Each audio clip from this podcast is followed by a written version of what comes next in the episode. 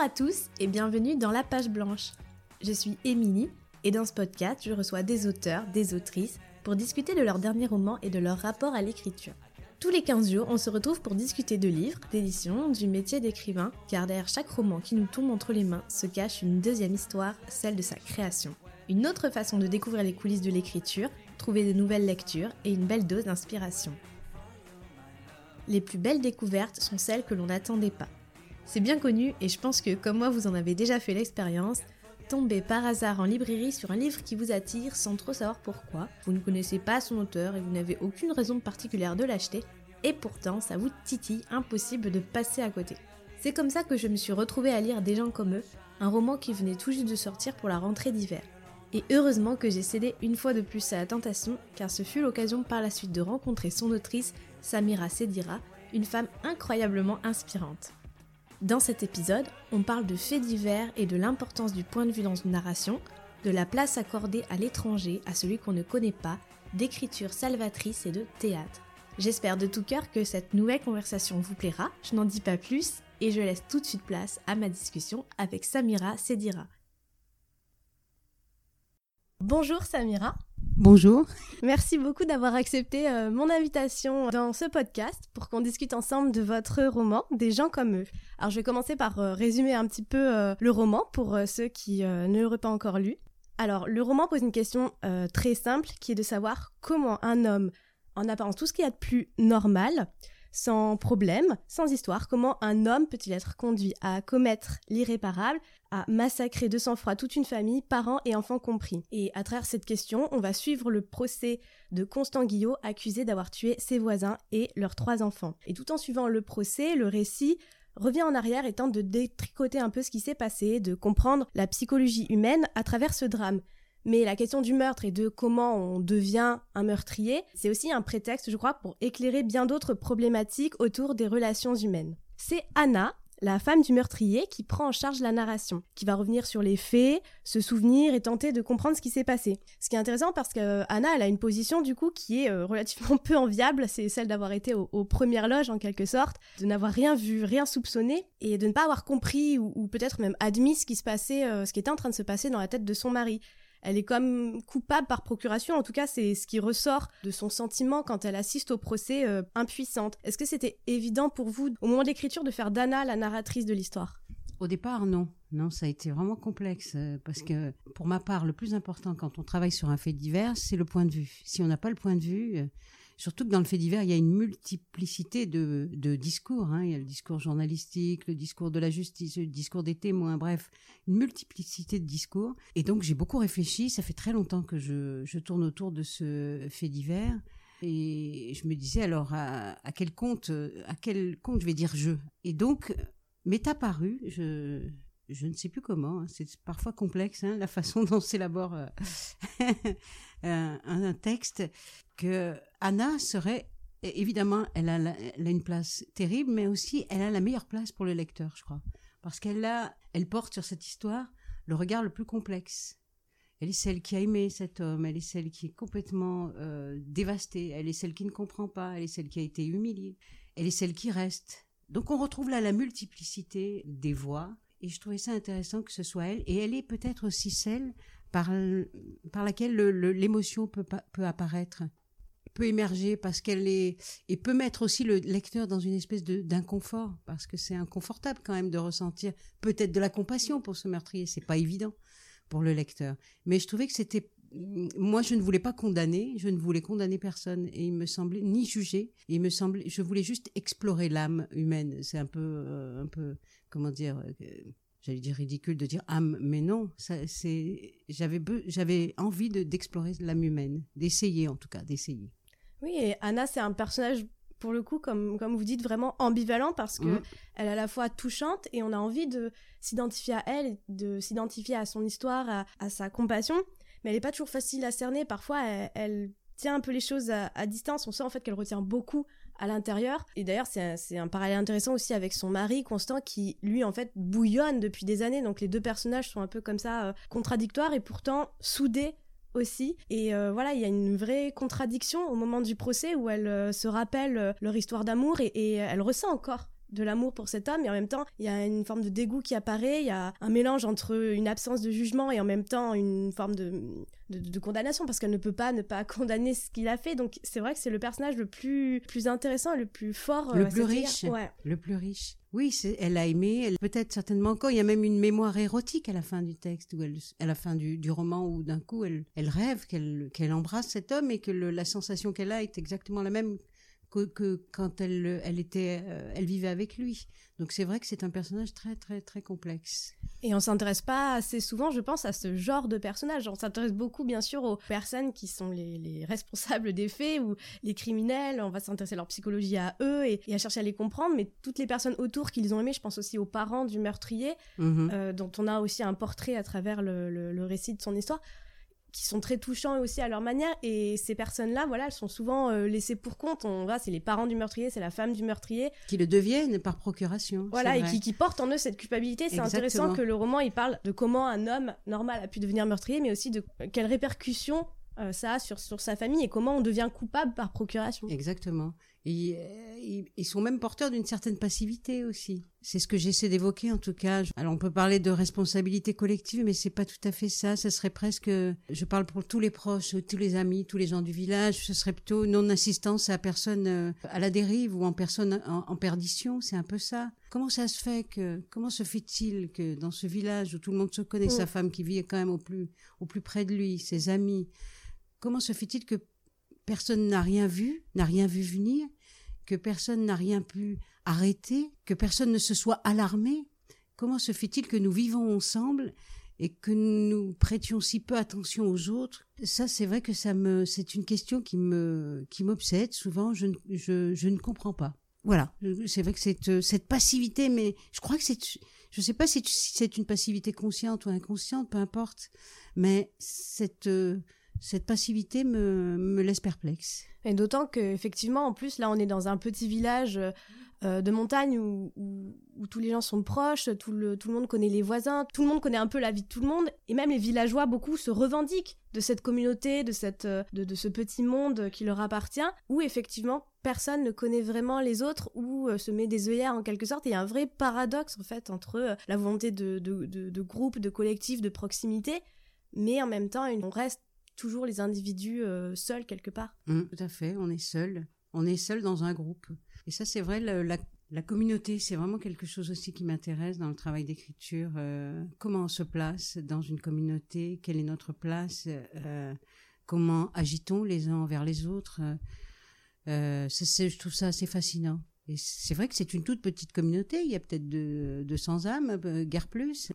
Et justement, un des thèmes du roman, euh, avec euh, cette communauté, c'est euh, la notion d'étranger, puisque la famille Langlois, donc au début du roman, s'installe dans le village, fait construire un grand chalet qui devient le, plus beau et le plus grand chalet du coin, qui, suscite un peu les interrogations et, les envies. surtout que la famille mène grand train, se lie un peu avec les autres habitants, ils se montrent très généreux, etc., etc.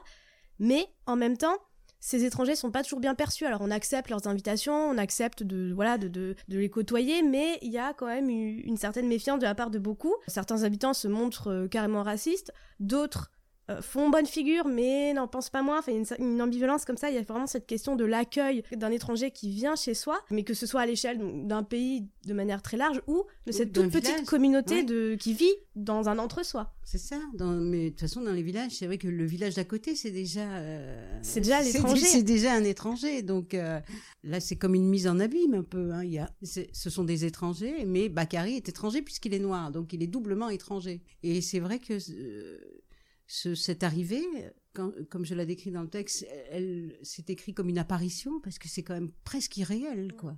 Ces deux personnes qui arrivent, qui sont totalement différents des gens du village, qui sont, c'est vrai, un peu matu et ils adorent montrer qu'ils ont de l'argent, ils ont des belles voitures, ils font construire un énorme chalet. C'est un peu une façon, un peu, comment dire, euh, trop marqué d'arriver. Enfin, il y a, quelque chose. C'est presque agressif. C'est presque agressif. Il y a une, comme une volonté d'asseoir sa supériorité un petit peu. Et ils cherchent à s'intégrer en, se liant avec les autres habitants et en même temps par leur attitude, ils sont à l'encontre de tous les processus qu'il faudrait mettre en place pour s'intégrer. C'est ça. Mais je crois que c'est presque inconscient de leur part. Ouais, c'est presque inconscient de leur part. Ils ont été éduqués comme ça, euh, voilà, ils ont grandi comme ça. Euh, ça fait partie de leur culture et de leur euh, et, de ce qu'on leur a inculqué. Donc c'est presque inconscient, mais c'est très mal perçu de la part des gens du village et je peux le comprendre. Je peux le comprendre parce que je crois que c'est vécu comme une effraction presque. Ah oui, la construction du chalet qui euh, peut euh, potentiellement boucher la vue ou en tout cas ou cacher le soleil, c'est ce que dit le, voilà. un, des personnages. Il cacher le soleil. Il va te cacher le soleil. Cacher le soleil, c'est fort. C'est cacher la vue, cacher l'horizon, te cacher la lumière, ta propre lumière. C'est hum, c'est vrai que c'est fort, c'est fort. Donc ils arrivent de manière un peu euh, comme un ogre qui piétinerait tout euh, sur son passage. C'est un peu comme ça qu'ils arrivent. Et d'autant que la question de l'argent euh, chez cette famille est très prégnante, comme ils sont, voilà, ils ont un, niveau de vie très élevé, et ça engendre forcément des, jalousies même de la part de, personnages qui à la base sont bien comme ils sont, mais voilà cette, cette démonstration permanente de, richesse et d'un certain niveau de vie entraîne une forme de jalousie qui n'existait pas forcément, ou en tout cas qui, qui, n'avait pas lieu d'être. Qui n'avait pas lieu d'être, oui. Et c'est pour ça que, du coup, on, bascule aussi dans, dans une histoire de, de, lutte de classe, avec cette ce perpétuel sentiment d'injustice, de, voir des personnes qui n'ont pas l'air euh, différentes ou mieux que soi, et qui euh, ont un haut niveau de vie, quand soi-même on n'arrive pas à boucler les fins de mois. Et c'est pour ça que ça, voilà, ça suscite la jalousie donc euh, de Constant, le, le voisin des Langlois. Mais en même temps, on voit bien que le personnage de Constant est bien plus complexe qu'une image du voisin jaloux, puisqu'on voilà, on va avoir accès à toute son histoire passée. Et ce qui est fort, je trouve, c'est que voilà, vous parvenez à expliquer ça, à montrer d'où on part, comment on en arrive là, et à, se détacher presque de cette image du meurtrier, qui est pourtant présente dès le début. On, sait que c'est un meurtrier, donc on arrive à se détacher un peu de cette image-là sans jamais évidemment le justifier ou l'excuser à aucun moment. Donc il y a c'est vraiment très fort par rapport euh, à ce qu'on pourrait en lire dans la presse ou, euh, dans un documentaire, par exemple. Oui, oui, moi, moi je me suis détachée de... Il fallait se détacher en fait du, surgissement de l'acte, hein, du meurtre, pour remonter en fait le, pour remonter vers les origines et essayer de déplier un peu comme ça le ce temps qui est long entre le, entre les origines et le surgissement de l'acte et pour essayer d'approcher quelque chose. Alors je ne sais pas si on approche quelque chose, mais une compréhension peut-être pas. Je ne sais pas. C'est peut-être un peu, euh, c'est pas évident, mais je sais plus où j'en étais. Je me suis perdue dans mon. J'étais en train de penser. Oui, voilà. oui, aux origines. Voilà, c'est ça. Oui. aux origines. Oui, et on peut constater par exemple que les deux personnages, euh, Bakary, donc les deux voisins, qui vont d'abord se lier d'amitié, ils, ils, sont amis au départ. Hein. Constant est fasciné par cet homme qui est très solaire, très souriant, très généreux. Il invite tout le monde à la maison. Euh, il a vraiment une, belle aisance physique et financière. Et donc ils se lient d'amitié. Et euh, qu'en fait ils, partent du même point, de, la même ligne de départ, tous les deux. C'est ça le truc. Je crois que c'est ça qui est compliqué pour euh, Constant. Ils partent de la même ligne de départ. Constant aurait pu avoir une très belle existence, une très belle vie malheureusement, il y a un accident qui a fait que euh, son, son existence, ben, en tout cas ses beaux projets, ben, tombent à l'eau. Et Bakary, lui, a poursuivi sa, son, son ascension. Mais sans jamais euh, penser éventuellement aux autres, ou en tout cas en étant très euh, inconscient, en fait, de, de la psychologie de l'autre. Ah oui, complètement. Parce que lui, il lui, il est très vivant en fait. Il est dans la vie. Dans l'instant. Il est dans l'instant. Et c'est vrai qu'il euh, peut-être qu'il fait peut-être pas attention aux difficultés de certains, mais lui, il mais en même temps, ça fait partie de son de sa personnalité. Et puis ça le rend aussi aussi unique cette façon d'être euh, face au monde. Il est face au monde avec pleinement quoi, pleinement. En fait, ce que j'ai apprécié, c'est que autant on peut avoir une certaine empathie pour euh, Constant, pour sa femme, et de la même façon, on peut ressentir une forme d'animosité contre Bakary. Le, la façon dont vous construisez le récit, ça brouille un petit peu les pistes, encore une fois, sans jamais euh, justifier euh, l'aboutissement de ça. Mais le processus, par le processus, on peut comprendre que personne n'est gentil ou méchant, personne n'est voilà. C'était le but recherché, évidemment. Enfin moi c'est ce que j'ai voulu, oui c'est je pense que quand on, traite de faits divers, là, il faut se placer où, là où il n'y a plus de mots, en fait. Là où tous les, journalistes ont tout dit, où la justice a tout dit, enfin, tout dit. Peut-être pas tout, mais il y a des choses qui n'ont pas été dites et je pense que le romancier il doit se placer là dans cette espèce de vertige là où il n'y a plus de mots et essayer de d'être au, au, plus près de, de, notre humanité pour essayer de la j'allais dire de la comprendre. Si pour là j'ai pas mieux mais oui c'est un peu ça. Sans juger parce que je vois pas l'intérêt sinon. Je vois pas l'intérêt. Oui, donc euh, le roman, en fait, ça serait un, un moyen d'explorer voilà des, situations inextricables ou des, comportements inexpliqués là où euh, les médias ou le, les documentaires ne peuvent pas euh, y parvenir même si surtout que c'est vrai que le, fait divers euh, n'existe au départ qu'à travers le média hein. les médias. C'est eux qui s'en emparent c'est eux qui font les gros titres.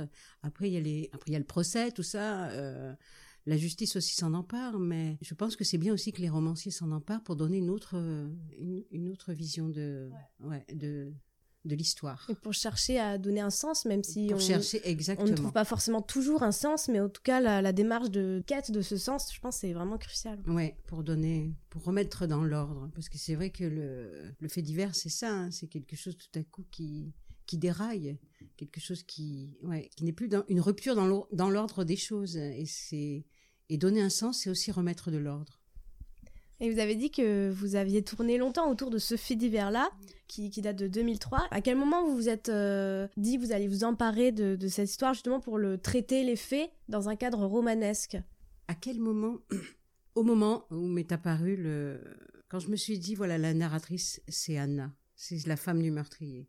Quand j'ai compris que ça devait être elle qui devait porter cette parole-là. Mais avant, ça me semblait très compliqué, quoi. C'est à ce moment-là, oui. C'est à ce moment-là que c'est arrivé. Et euh, le roman est très court, ce que moi j'ai personnellement euh, beaucoup apprécié parce qu'on va à l'essentiel. Voilà, on, on, se perd pas non plus dans, les méandres de la psychologie, là où il, y aurait pu y avoir, euh, comme je disais tout à l'heure, du, pathos à, n'en plus finir.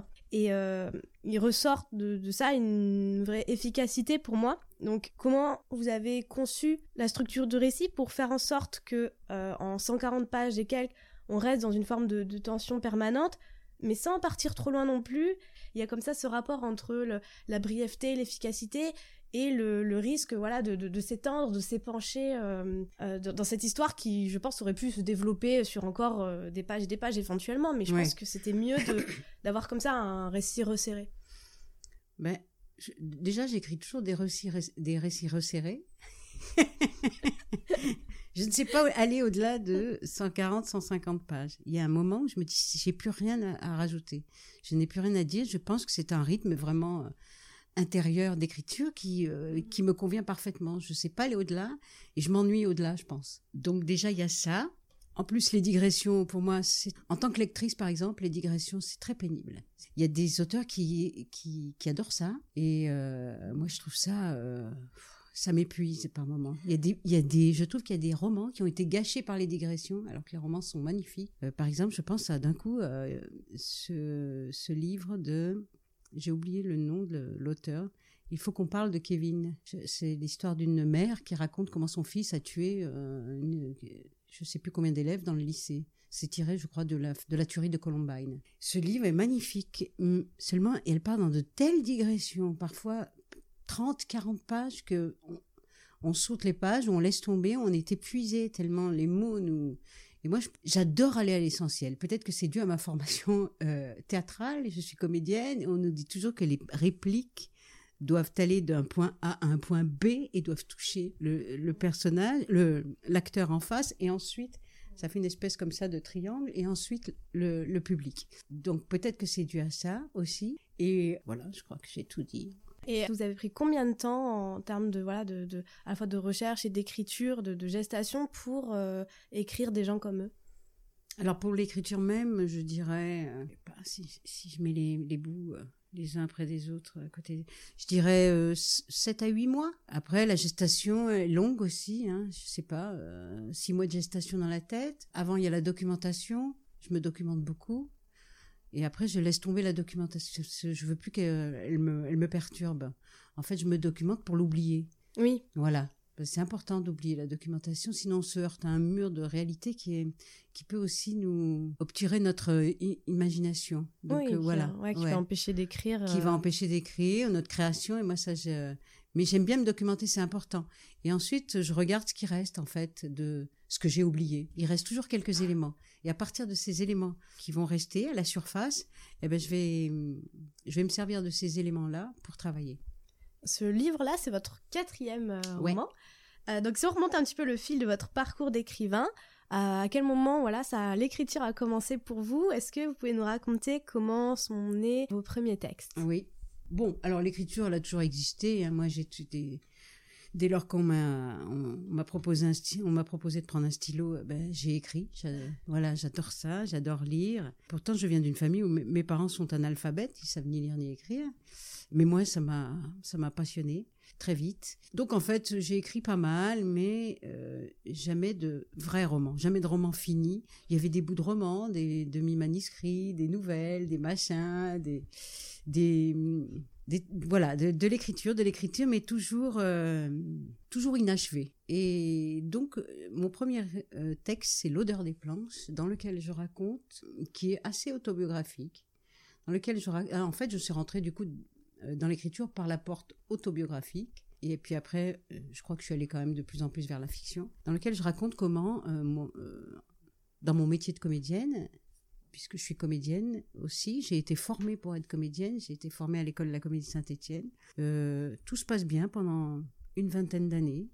Vraiment, je travaille, j'ai des projets. Et comment tout à coup, plus de travail. Plus de travail, plus de projets. Je me retrouve en fin de droit aussi aux acédiques, puisqu'on a, on a l'intermittence. Et je me retrouve donc sans boulot. Et étant très indépendante et euh, désirant aussi euh, subvenir aux besoins de, du foyer, puisque j'ai un compagnon, j'ai un enfant, il fallait que je trouve vite un travail. Je me suis dit, je vais faire vite un truc alimentaire. C'est pas, c'est pas dramatique. J'imaginais pas à quel point ça allait me bouleverser, en fait. Et je décide de mettre des petites annonces sur les, euh, dans les, les petits magasins autour de chez moi, les petites boutiques, pour être femme de ménage. Et je me suis dit, femme de ménage, euh, bon, bah, on va m'appeler très vite. Effectivement, on, nous appelle très vite. Hein. Pour tous les métiers de service, ça va super vite. Et voilà. Et voilà comment commence euh, une, autre vie, une autre vie de femme de ménage qui va en fait euh, bouleverser mon existence, ma tête même.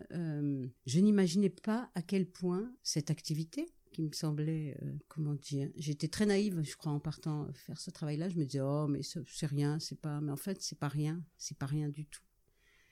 C'est très difficile d'abord, c'est épuisant, c'est fatigant, c'est terrifiant. Il y a aussi cette invisibilité qui tout à coup, moi, moi je suis comédienne, donc l'invisibilité, pour moi c'est tout le contraire. Je suis très visible sur scène puisqu'on on, dirige un projecteur vers moi et, les, les, autres comédiens qui sont sur scène, donc on est au contraire très visible. Et là, la femme de ménage devient totalement invisible, elle n'existe plus du tout. Et puis je me suis retrouvée aussi comme en exil. Souvent je l'avais dit, je disais ça que j'étais en exil, en exil professionnel, comme si on m'avait arraché, à, extirpé, arraché à mon pays, puisque le théâtre pour moi c'était une sorte de pays dans lequel je, vivais et, que j'aimais. Et du coup cet exil professionnel a fait surgir aussi un autre exil qui est l'exil euh, de mes parents. Et je les ai retrouvés un peu d'un coup sur ce plan-là. Je les ai, j'ai tout à coup compris ce qu'ils avaient vécu et je me suis du coup plongée dans leur histoire comme si je les rejoignais. Voilà. Et comme ça est née l'odeur des planches, puisque il était quand même très difficile de ne faire que des ménages. Donc euh, c'était dû hein, pour un peu rehausser cette, cette, cette, demi-déprime, parce que je, ne suis pas non plus quelqu'un de très dépressif, hein, je suis plutôt quelqu'un de joyeux. il fallait que j'écrive parce que j'ai besoin de créer aussi. Donc j'écrivais, j'écrivais. En fait, c'est ce que ça raconte ce livre-là. J'ai écrit, j'ai écrit, j'ai écrit jusqu'à aller jusqu'au bout, et puis à l'envoyer à un éditeur. Et voilà comment euh, ma vie d'auteur a commencé. Donc euh, il y a eu l'odeur des planches qui a été bien reçue. Et là, je me suis dit, comme si d'un coup je me permettrais d'être, euh, je m'autorisais à être une autrice. Je ne saurais pas l'expliquer mieux que ça j'ai eu l'impression que bon bah, puisque je m'étais je m'étais enfin livrée sur moi-même et que je m'étais enfin débarrassée de ce que de moi-même, je pouvais enfin parler d'autre chose. Alors Majda en août, il y a eu Majda en août, euh, donc c'est le deuxième texte. Majda en août, évidemment, c'est ça reste quand même un milieu que je connais bien puisque c'est vraiment dans une famille euh, d'immigrés algériens avec. Mais je parle beaucoup des femmes, de la position des femmes et des jeunes filles de l'époque, de ce carcan culturel et traditionnel dans lequel elles elles, pourrissent, j'allais dire, mais c'est vraiment ça. Donc Majda en nous traite de ça. Euh, donc ça, c'est encore quelque chose de, que je connais. Ensuite, j'ai fait La faute à Saddam. Ça, c'est une histoire d'amitié entre deux hommes et ça se passe durant la guerre du Golfe. Et ensuite, le quatrième, Des gens comme eux, où là, je sens que pas à pas, je m'éloigne de moi-même, mais au fond, est-ce qu'on s'éloigne vraiment de soi? Je crois pas. Même dans un fait divers, je crois que ce qu'on va chercher, c'est soi ce sont quand même des thèmes qui, sont assez récurrents chez moi. Hein, la lutte des classes, euh, les dérives communautaires, tout ça, tout ça, c'est des trucs. Euh, l'étranger, euh, ça existe aussi là-dedans, quoi. Et euh, après vous êtes éloigné du théâtre pour l'écriture de romans, est-ce que vous êtes retourné depuis au oui, théâtre? Oui. Alors, l'odeur des planches a fait l'objet d'une adaptation sur scène, donc Sandrine Bonner l'a joué. Et ça a été déjà une expérience formidable. Déjà, cette odeur des planches, écrite dans le silence, qui tout à coup résonnait dans un théâtre, c'était merveilleux. Et puis l'année d'après, oui, donc c'était en 2014, on m'a proposé de, un spectacle. Et puis après, j'ai repris le cours de ma vie de comédienne. Et maintenant, je suis entre les deux, l'écriture et le théâtre. Et euh, qu'est-ce que ça, vous a fait de, avec cette adaptation de l'odeur des planches, de, de voir cette fois-ci, euh, enfin d'être de l'autre côté du, du, rideau en quelque sorte et de voir vos mots à vous dans la bouche et dans le corps d'un acteur. Ah ouais, c'est très émouvant ça, c'est très troublant. Hein. Parce qu'on me l'a proposé, on m'a proposé de le jouer, mais j'avais pas du tout envie de l'entendre. Ouais, dans ma propre, dans ma bouche à moi, ça m'intéressait pas tellement. Oh, mais de le voir comme ça. Et puis c'est beau de voir un acteur s'en emparer parce qu'il va s'en emparer d'une autre manière que soi-même puisqu'il y a autant de versions que de comédiens, quoi, en fait, et de metteurs en scène. Il y a autant de versions que même que de metteurs en scène. Et ça m'a, il y avait des moments très émouvants, ou des moments où je me reprojetais dans l'histoire, des moments où, j'avais les larmes aux yeux, parce que c'est assez touchant quand même d'entendre ce qui a été si douloureux et devenir tout à coup si lumineux sur scène, parce que Sandrine Bonner est très lumineuse, c'est une comédienne très lumineuse. Ah, c'était une autre façon d'être bouleversé. C'était super. Oui, puis c'est une autre façon de, raconter l'histoire parce que je pense qu'entre entre l'acteur et l'auteur, c'est simplement deux façons différentes de raconter l'histoire. L'acteur, il va être le véhicule d'une histoire, il va la porter avec le, le jeu, l'interprétation, mm. avec, son, avec son corps, alors que l'auteur, c'est un peu plus cérébral, c'est l'origine, la structure du, du, récit. Et du coup, voilà, je me demandais comment vous, en à la fois en tant que comédienne, surtout si vous avez repris euh, le théâtre, et euh, en tant qu'autrice, voilà, vous envisagez ces deux euh, manières de raconter des histoires, parce que ce sont deux, deux, types de travail différents. Ouais, carrément. Hein. Non, c'est vrai. C'est même à l'opposé. L'auteur est solitaire, l'acteur... Le, travaille dans un groupe. C'est le travail de l'auteur, c'est aussi le silence, ce qui n'est pas le cas quand on est quand on est acteur. C'est très festif, mais on tourne quand même autour des mots. Et puis c'est tellement euh, reposant de dire les mots d'un autre. Quand on est acteur, c'est bien parce qu'on peut, c'est vrai, c'est reposant parce qu'on on porte les mots d'un autre. Quand on est auteur, par exemple en interview, je trouve que c'est plus compliqué d'être en interview que d'être sur scène et de jouer le texte d'un autre. Trouve c'est vrai, hein, puisqu'on peut se cacher derrière un personnage, derrière un auteur, et du coup c'est très rassurant, c'est très rassurant. Mais au fond, est-ce que c'est pas le même métier, puisque la matière première, ce sont quand même les mots. Ouais, c'est quand même un texte, c'est quand même un texte. Mm ces deux activités peut-être euh, les plus complémentaires possibles autour, de, autour du mot et autour d'un texte. Ouais. Et peut-être les plus opposés euh, dans, dans, ouais, dans, la façon de, dans la façon de l'exécuter. Et dans votre travail euh, actuel d'autrice, euh, est-ce que vous avez euh, un process d'écriture bien établi, une façon de, procéder dans, au moment de l'écriture de vos romans, où vous êtes très très libre, très spontané, sans trop réfléchir à ce que vous faites? Enfin, comment voilà comment vous écrivez et de quoi vous avez besoin pour écrire? Ah, au moment où je, commence l'écriture? Ouais, au moment de, voilà où vous lancez l'écriture. Au moment où je me lance, ah ben, ça c'est le moment le plus difficile, hein, comme vous diront tous les auteurs. J'imagine qu'il faut se lancer. Et une fois qu'on est lancé, J'essaie d'être euh, en écriture comme je suis sur un plateau de théâtre, c'est-à-dire de ne rien maîtriser. Enfin, sur un plateau, si on maîtrise pas tout, euh, on peut se casser la gueule, par exemple. Bon, c'est pas ça que je voulais dire en fait. C'est de travailler avec sa, de s'abandonner, d'être, de travailler avec sa vulnérabilité, de me laisser, par exemple, je ne vais rien décider, j'ai pas de plan, je sais pas où je vais. Hein. Quand je commence, je commence et je vais, je, rentre dans une espèce de, dans des espèces d'eau trouble ou de noir complet. et l'acteur, c'est pareil. Hein. heureusement qu'il y a le metteur en scène qui est là. Euh, enfin, le metteur en scène, il fait semblant d'y voir dans le noir, mais il est obligé de faire semblant de y voir. Nous, on n'a personne, on est tout seul. Et bien souvent, en fait, je suis mes personnages. Je les suis. C'est eux qui décident. Moi, je décide de rien. Que si je décide de quelque chose, je pense que je vais, je, vais être dans le contrôle et ça va pas être intéressant. Il est très important pour moi de travailler avec euh, avec cette couche d'inconscient. Il y a la couche consciente et la couche inconsciente et c'est pour moi la vraie le vrai guide c'est ça, c'est la matière inconsciente. C'est avec ça qu'il faut, enfin, il me semble qu'il faut travailler. Donc se laisser surprendre, suivre les personnages et surtout ne rien contrôler. Je crois. Mon podcast s'appelle La page blanche, donc j'aime bien conclure par la même question que je pose à tous les auteurs, qui est ma, dernière question, c'est de savoir si vous arrive d'être confronté à la page blanche, ce qui est un peu en, rapport avec ce que vous disiez sur cette nécessité peut-être de laisser aller l'inconscient, mais est-ce qu'il vous arrive à vous de voilà d'avoir des blocages et d'être confronté à cette page blanche? Ma page Word alors. la page Word blanche. Moi, ce sera Word. bah oui, évidemment. Enfin, je crois qu'on est tous confrontés à ça et on est tous un peu par moments pris dans ce vertige, on ne sait pas trop, mais moi, ça me plaît d'être confronté à ça. Parce que je sais que ça va faire naître des choses que je, je parlais de contrôle tout à l'heure, que je ne contrôle pas. J'aime bien cette chose instable sur laquelle d'un coup je vais me poser. Et j'aime bien ce déséquilibre parce que je sais qu'il va créer des choses, des choses surprenantes, je crois. C'est comme un, lâcher prise un peu nécessaire peut-être pour créer. Euh, c'est une angoisse peut-être, mais qui m'excite pas mal en fait.